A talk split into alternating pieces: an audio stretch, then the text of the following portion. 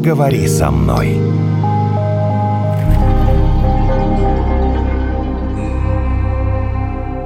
Наташа, Поговорим о тебе, Евгений, наконец. ну хватит. Ну серьезно. Что? Вот скажи мне, пожалуйста, ты, Ты мне говорила, нарцисс. ну почему я нарцисс? Ну ты же неоднократно мне говорил, себя надо любить. Говорила? Я? Говорила. А кто говорил? Это Ладно, точно не была ты. не я. Я всегда отношусь очень критично к себе. Хорошо. Психологи говорят, себя надо любить. Пока ты не полюбишь себя, ты не сможешь полюбить других. Есть вот эта грань. Я люблю себя, и поэтому я могу полюбить э, Наталью и э, всех наших э, гостей подкаста.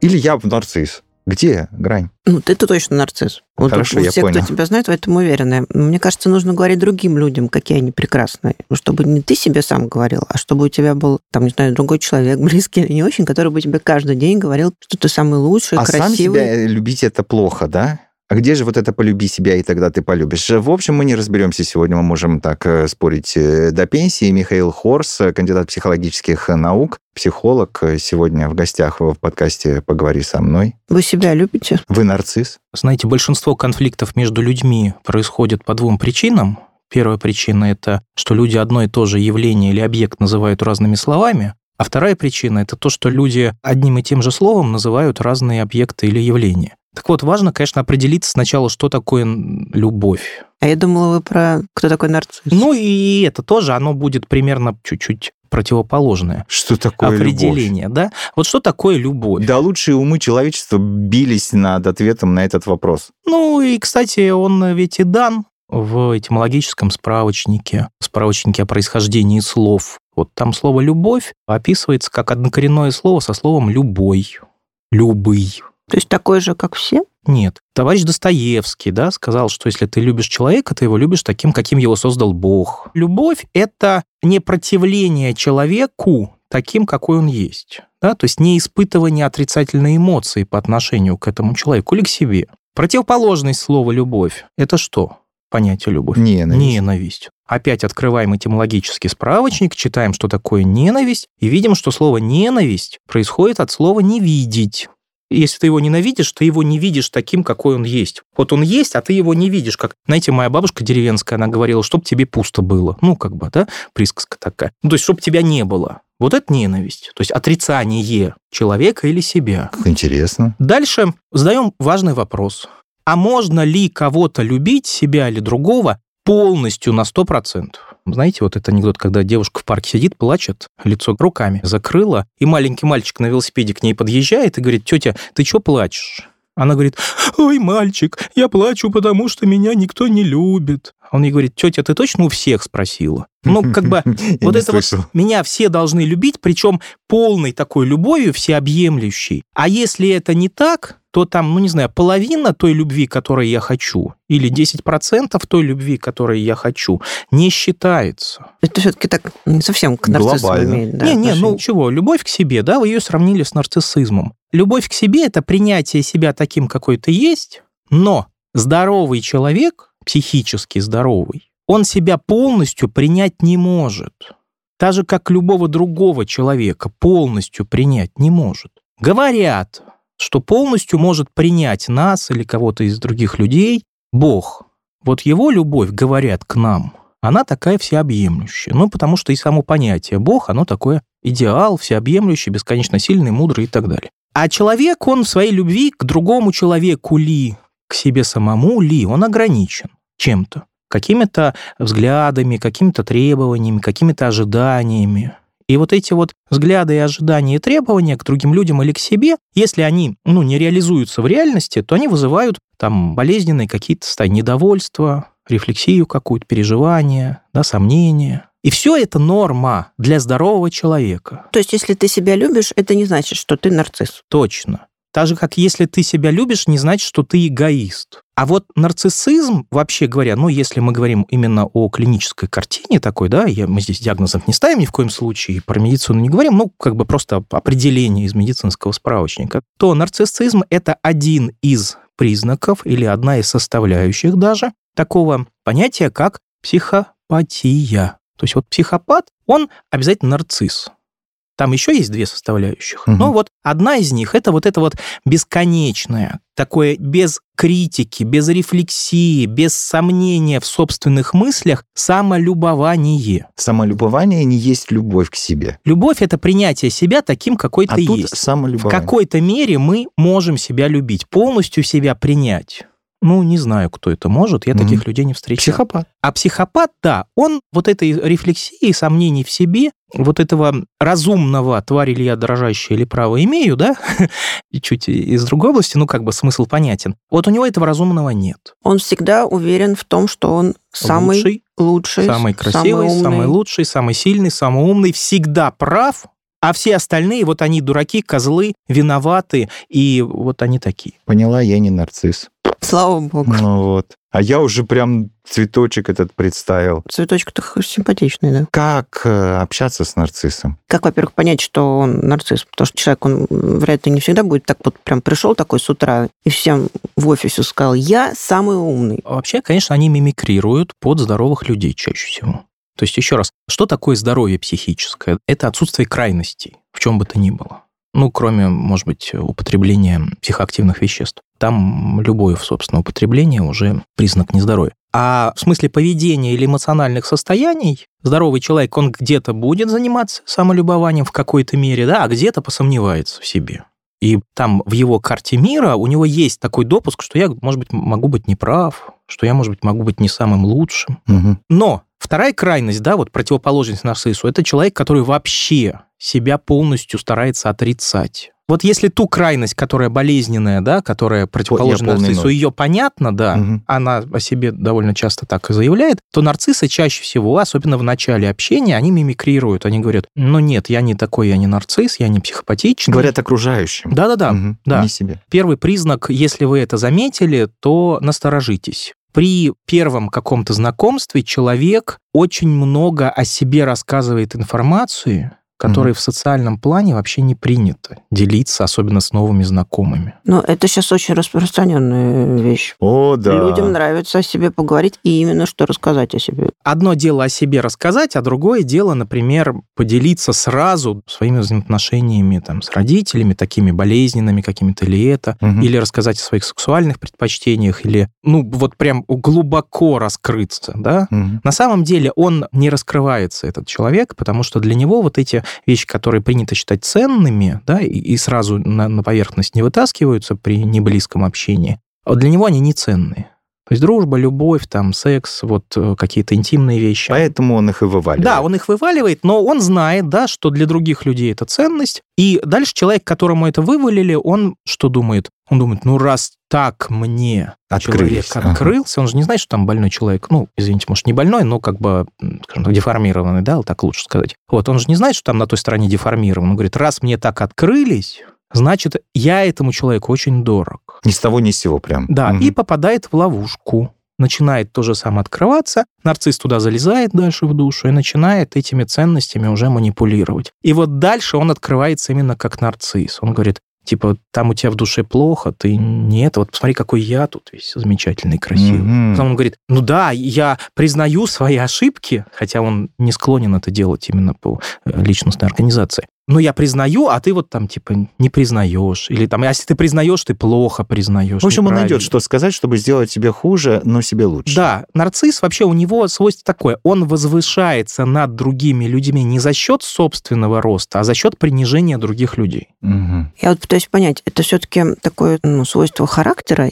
это же не диагноз. То есть такие люди, в принципе, они не опасны для нас, просто с ними сложно вместе жить. Если мы рассматриваем нарциссизм как одну из составляющих психопатии, то психопатия бывает органическая, врожденная, да, с повреждением определенных участков мозга. И вот эти люди, психопаты, они, первое, они ну, вот эти нарциссы такие, без рефлексии, без сомнений в себе, очень харизматичны, они поэтому зачастую в жизни многого добиваются в карьере там, и так далее, в бизнесе. Но я как раз говорю, что очень много успешных людей, Да-да-да, они, они они такие. именно вот этим Да, своими да. качествами, они Социально- приходят к этому успеху. Да, они не э, склонны к сопереживанию, к эмпатии, поэтому им тоже это помогает идти к успеху. Там, где человек более здоровый зацепился бы, да, и сказал, как же так, я вот сейчас ногой кого-то ударю, а ему будет больно, я не хочу приносить боль, у меня другая ценность, да, этот нет, этот ударит и пойдет дальше. Ну, я имею в виду фигурально где-то там в карьерном строительстве. Э, третья составляющая психопатии – это радость от причинения боли другим людям. Ну, это уже садизм некоторый. Ну, если это боль эмоциональная, да, то под слово садизм это не подходит, под определение просто. То есть вот они, упиваясь своей властью над другими людьми, они упиваются на самом деле возможностью приносить боль другим людям. Ну, унизить, я так понимаю, да, например? Да-да-да, они к этой власти очень стремятся. Соответственно, есть органические психопаты, их меньшинство, их, в общем, там с детства более-менее видно, как они к кошечкам, собачкам, птичкам относятся. А что они с ним делают? Ну, могут помучить их. Это... Да? Ну, а что, нет? Что, вы не знаете, что дети иногда мучают собачек, Нет, я просто не знала, их, что это там именно что-то с ними делают? нарциссы. Психопаты. Угу. А есть социально обоснованная психопатия как результат воспитания. Есть, когда мама, там, папа с детства говорили, вот смотри, видишь, Вася признался там, что, не знаю, разбил вазу, да, его наказали. Не признавай свои ошибки. Некоторые родители так говорят. Ни в коем случае не признавай, что ты что-то совершил, даже если совершил. И постепенно, и вот если такое образование идет, воспитание ребенка, да, то он а, постепенно становится все более и более отключен от эмоций вот такого эмпатичного ряда, да, гуманистических эмоций, склонности к переживанию, и все больше и больше одержим вот этим там самолюбованием, эгоистичным до высоких степеней и стремлением к власти над другими людьми, чтобы приносить им боль. Вы привели яркий пример э, того, как э, поступает нарцисс, например, э, в новом коллективе. Но из него следует, что если вдруг новый человек с тобой таким образом себя ведет, Раскрывается тебе, да, да? причем сказать? сразу, причем так, что обычно люди так не поступают, то лучшая защита, литературно сказать, не вестись на это. То есть э, Не верить им. не верить и относиться к этому с большой долей скептицизма. Шаг назад, конечно, Да? удлинить дистанцию. То Несомненно. есть это первая защита, когда ты вот можешь подозревать, что человек нарцисс, ну-ка, отойди-ка ты посмотри, да? Да, Мгм. посмотри, как он себя ведет с другими людьми. Не вылезай сразу в эти отношения. Вы знаете, у многих людей есть периоды в жизни, да, когда у них вот этот навязчивый болезненный поиск близкого человека. А под близостью что понимают многие люди? Открытость, Мгм. там духовную близость некую, да, а ее только открытостью можно понять, какие у человека ценности. Поэтому я не зря сказал болезненное стремление, болезненный поиск близких людей. Почему болезненный? Потому что от боли идут люди. То есть им плохо в одиночестве, болезненно, так прям напряженно. И они уже начинают бегать и э, соглашаются. Ну, люди вообще идут к другим, когда им плохо. Когда человеку хорошо, он как бы и так счастлив. Разные бывают люди. Кто-то, когда ему плохо и больно, зажимается наоборот. Кто-то идет наоборот в народ. Но опять считается так по исследованиям, да, что наиболее успешные люди, у них модель поведения такая, значит, в кризисы они увеличивают значительно количество своего общения, пытаясь за счет этого общения выйти из этих кризисов. А э, действительно, когда о, они на пике, на высоте, они снижают количество общения, чтобы их за эти ниточки не дергали и от их достижений не отрывали. У меня гендерный вопрос. Мгм. Чаще всего нарциссами называют мужчин. А с женщинами как? У меня нет статистики, но я знаком и с теми, и с другими, и с мужчинами, и с женщинами. Я вот просто не слышала такое, чтобы вот говорили, она нарцисс. Ну и вообще цветочек-то это вот так по-честному, да, мужского рода, нарцисс э, во многих языках индоевропейской группы. То есть это такой... Или это было Мужик. раньше, когда женщины просто были на втором плане, а сейчас это вот как-то одинаково. Возвращаясь к воспитанию. Деспотами их называют или стервами, так скажем Деспот честно. все-таки тоже мужик. Хорошо, стервой. Стервозная, да, вот стервозная. она может быть такая, да. Я еще знаю несколько, ну, Ну, то есть и там, и там есть э, Да, да, да. неспокойные люди. Да. Может быть, мужчинам попроще становиться, идти в ту сторону просто за счет физической своей силы, да, то есть они могут свои физические возможности чаще применять для движения вот в сторону О, как интересно. психопатии. Скажите мне, пожалуйста, зависит ли наличие такой э, психопатии от того, как человек выглядит? Красивый он или нет? Да, вот э, она красивая, и, скорее всего, она деспот, и это обосновано. Просто Мгм. нарцисска говорить, ну как это как редакторка, извини. Нарциссиня. Нарциссиня, да. Прямой связи нет. Нет. Уверен, что на свете, больше того, еще тоже надо нам определиться, что такое красивый человек, да? Это же вкусовщина чистой воды, в красивой, некрасивой. Ну, фотомодель. Она Ну, фотомодель, хорошо. она имеет право на то, чтобы любоваться собой до потери сознания. Ну, я не могу сказать сколько, да, но, но значимая часть э, моих клиентов – это женщины-фотомодели, причем довольно высокого вот, значит, статуса, американки российского и славянского происхождения. И что, они не уверены это в себе? люди, да, которые вот эти травмированные, в том числе они иногда, есть вот такое понятие, как дисморфофобия, да, они не видят своей красоты. То есть наоборот. они не нарцисски, Нет. а наоборот, люди неуверенные. Да. Поэтому внешний вид, ну, Ничего вот себе. социально одобренный, да, и признанный как красиво. А это, знаешь, не что-то, да. всегда вот помогает в жизни. Ну, ты один год красивый, второй год красивый, а дальше что делать с этим? Все на Нет, ну, тебя какая-то смотрят, уверенность в себе у тебя все должна на тебя быть. Вот ты- смотрят как ты на красивая, ну. красивую картину. На некоторых и так не смотрят, извините. И одновременно некоторые, на которых якобы не смотрят, вот за счет своей уверенности, да, получают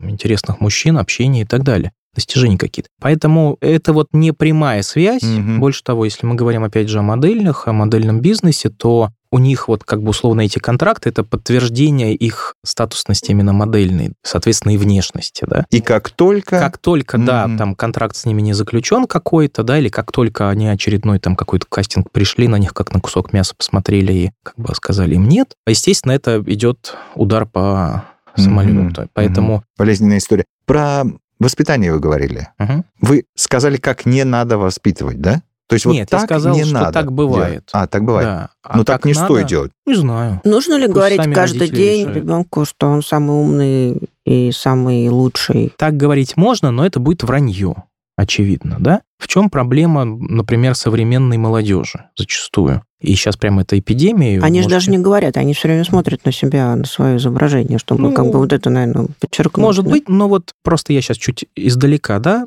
проблема современности – это молодежная депрессия. Она берется от того, что детей, особенно благополучных, воспитывают в тепличных парниковых условиях. Вот над ними трясутся, вот вы самые лучшие, вот вы самые это, начитаются книжек, детей критиковать нельзя, это плохо, нужно все им хвалить, тогда они будут здоровыми. Нет. Они в этой крайности живут, пока они в теплице родительской, опекаемые. А потом им сами родители говорят, ну что, вот я тебе там, значит, такое образование дал, еще такое, три языка ты знаешь, полмира объездил, Софокла, значит, в подлиннике читаешь. Вперед, в реальный мир. А в реальном мире есть конкуренция, агрессия, ограничения. Оказывается, что ты и не самый лучший, как тебя готовили всю жизнь. Родители же из лучших, да, побуждений там. Ему скажу, что он самый лучший, он что-нибудь добьется. И сначала Мгм, это работает. Но потом, когда ребенок уже не ребенок, у него другой картины мира просто нет, да, он думает, что он самый лучший, выходит в мир, и он не самый лучший, как он себя чувствует? Это же падение э, с очень высокой высоты на реальную поверхность, а она может быть даже вполне мягкая, эта реальная поверхность. Ну, просто если на воду упадешь с высоты 10 какого-нибудь этажного дома, все равно расшибешься, а вода мягкая, да? Поэтому чем выше вот в этих фантазиях мы детей держим, и чем дольше времени, тем болезненнее им потом с реальностью контактировать. А отсюда вот тебе, пожалуйста, молодежная депрессия. Что же делать тем, кому за 40? А можно его конкретизировать? Что делать? Ну, Ты если у тебя в 20 лет депрессия от того, что мир несовершенен, А, и твои, там, условно говоря, мечты не сбываются, то что же делать в 40, когда уже и мечты уже не сбываются, и уже вряд ли с ними что-то а, хорошее вот вряд ли случится, да? сбудется. И ты кстати, уже, да, да, значит, вот- вот э, возможностей меньше. Там системная ошибка. Депрессия не от того, что мечты не сбываются. Депрессия от того, что человек выращен в концепции, что мечты обязаны сбываться, и что если этого не происходит, то это что-то плохое.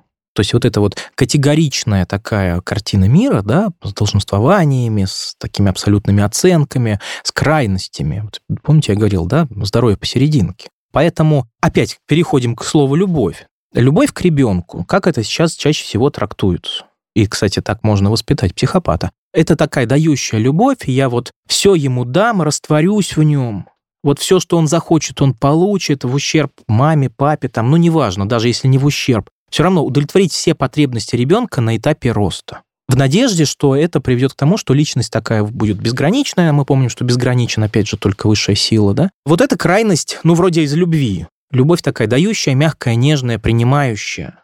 А оказывается, есть ведь второй вид любви. Это любовь ограничивающая. То есть, когда мы не даем человеку что-то, ребенку, например, из заботы о нем, тоже из любви. Ну, чаще всего не даем делать ошибки, скажем так. Да, не даем делать ошибки. Но опять важно помнить, что часть ошибок как бы ему надо бы сделать, да, чтобы он что-то так получился, что мир не только из радужных тонов и единорогов да, состоит, но еще из боли. Не, ну, есть фатальные какие-то, а есть Ну, те, да. через которые надо Да, пройти, да. да. то есть. Вот, поэтому вот, это уже начинается, видите, здоровье, да, здесь я ему дам ошибиться, а здесь нет. А здесь мы с ним вместе ошибемся, да, вот как я Мгм. там помню, давала обжечься. Ну, то есть я брал ручки ребенка, защищал их своими руками, подносил к огню и говорил, вот жжется, а вот так жжется, а, вот- а вот так уже жжется, да, подальше. Но мы были вместе, мы эту ошибку, как бы, мы эту опыт вместе проходили. Какой интересный опыт. Чтобы знать, да, Да. что здесь горячо. Да. Потому что моя просто обожглась. Ну и так тоже можно, не беда. Поэтому воспитание ребенка в любой из крайностей, только дающая любовь или только ограничивающая, ведет к развитию травмированной личности, в том числе, возможно, психопатической, нарциссической и так далее. Наоборот, если мы посередке, мы здесь даем, здесь ограничиваем. И смотрим. Вот это здоровое воспитание. Вот так лучше воспитывать. Считается, что нужно девочкам с детства говорить, что они самые красивые. Потому что иначе они вырастут с комплексом каким-нибудь. А зачем говорить самое красивое, если можно говорить просто красивое? Вот, я как раз хотела спросить, где Ты найти этот красивая. баланс? Я тебя люблю. Ты мне нравишься. Ты чудесная, ты симпатичная. Ну вот это... Почему этого мало? Почему надо сказать, ты самая красивая? Ну зачем врать ребенку? Ну не бывает самых красивых. Не бывает.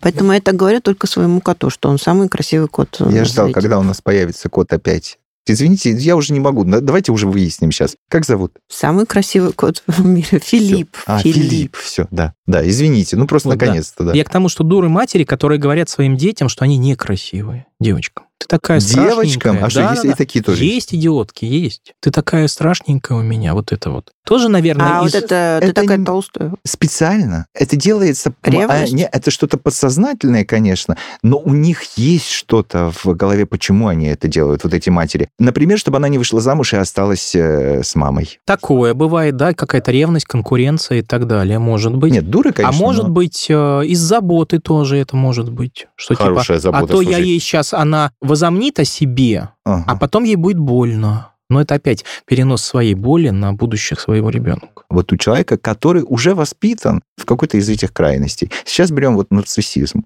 Исправить его, перестать быть таким нарциссом до такой степени, чтобы от тебя все отвернулись, а ты сам себя по-прежнему любишь. Или лучше сбежать сразу. Я против вот этих советов, что если тебе что-то в браке не нравится, уходи. Я бы предложил концепцию попробовать что-то сделать, и если уж не получается, Ну, то есть не, не надо говорить, это безнадежный случай, беги от него. нет, не стоит. Можно ли вообще дружить с такими людьми? Да, и проще больше что нарциссизм это не, не абсолютная характеристика, да, там тоже есть стадии. Всегда первый вопрос, если мы хотим поменять человека, человека можно поменять в какой-то мере, да, а там же, помните, эти статусы, там, типа, меняй себя, а на других поменять А невозможно. я вот что-то не уверена, что можно Можно, после... можно. В какой-то степени люди подстраиваются под окружающую среду меняющуюся. Собственно, одно из определений интеллекта, да, одно из составляющих этого определения, это как раз способность меняться в зависимости от изменения окружающей среды. За счет изменения поведения и, главное, эмоционального состояния женщины мужья тоже меняются. А часть из них вполне описываемы как нарциссы, а даже как психопатичные Ну, люди. в общем, все, это не отрезанный ломоть нарцисс. Все про любовь. Да, то есть работать можно. Просто когда мы начинаем с кем-то работать, всегда вопрос «а зачем?».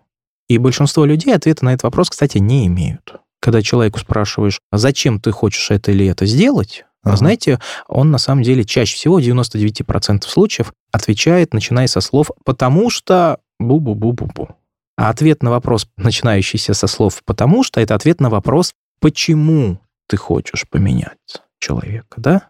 А почему и зачем это разные очень вопросы. Зачем это про цель, а почему это про причину для изменений. А ответить надо на какой? Зачем? Зачем? Чего ты хочешь добиться? Что ты хочешь получить? Большинство людей, когда их спрашиваешь, ты зачем это сделал, он говорит, потому что мне было там Плохо. плохо, да. Знаете, я э, сейчас хочу предложить э, всем слушателям нашего подкаста подумать над вопросом «зачем?», если они хотят кого-то изменить. Или полюбить. Мы благодарим Михаила Хорса, кандидата психологических наук, психолога, который сегодня пришел к нам на подкаст «Поговори со мной». Книжка у меня есть, называется «Ментальное здоровье от А до Я». Там и про психопатию, и про любовь, и про много-много других понятий, составляющих ментального здоровья, есть.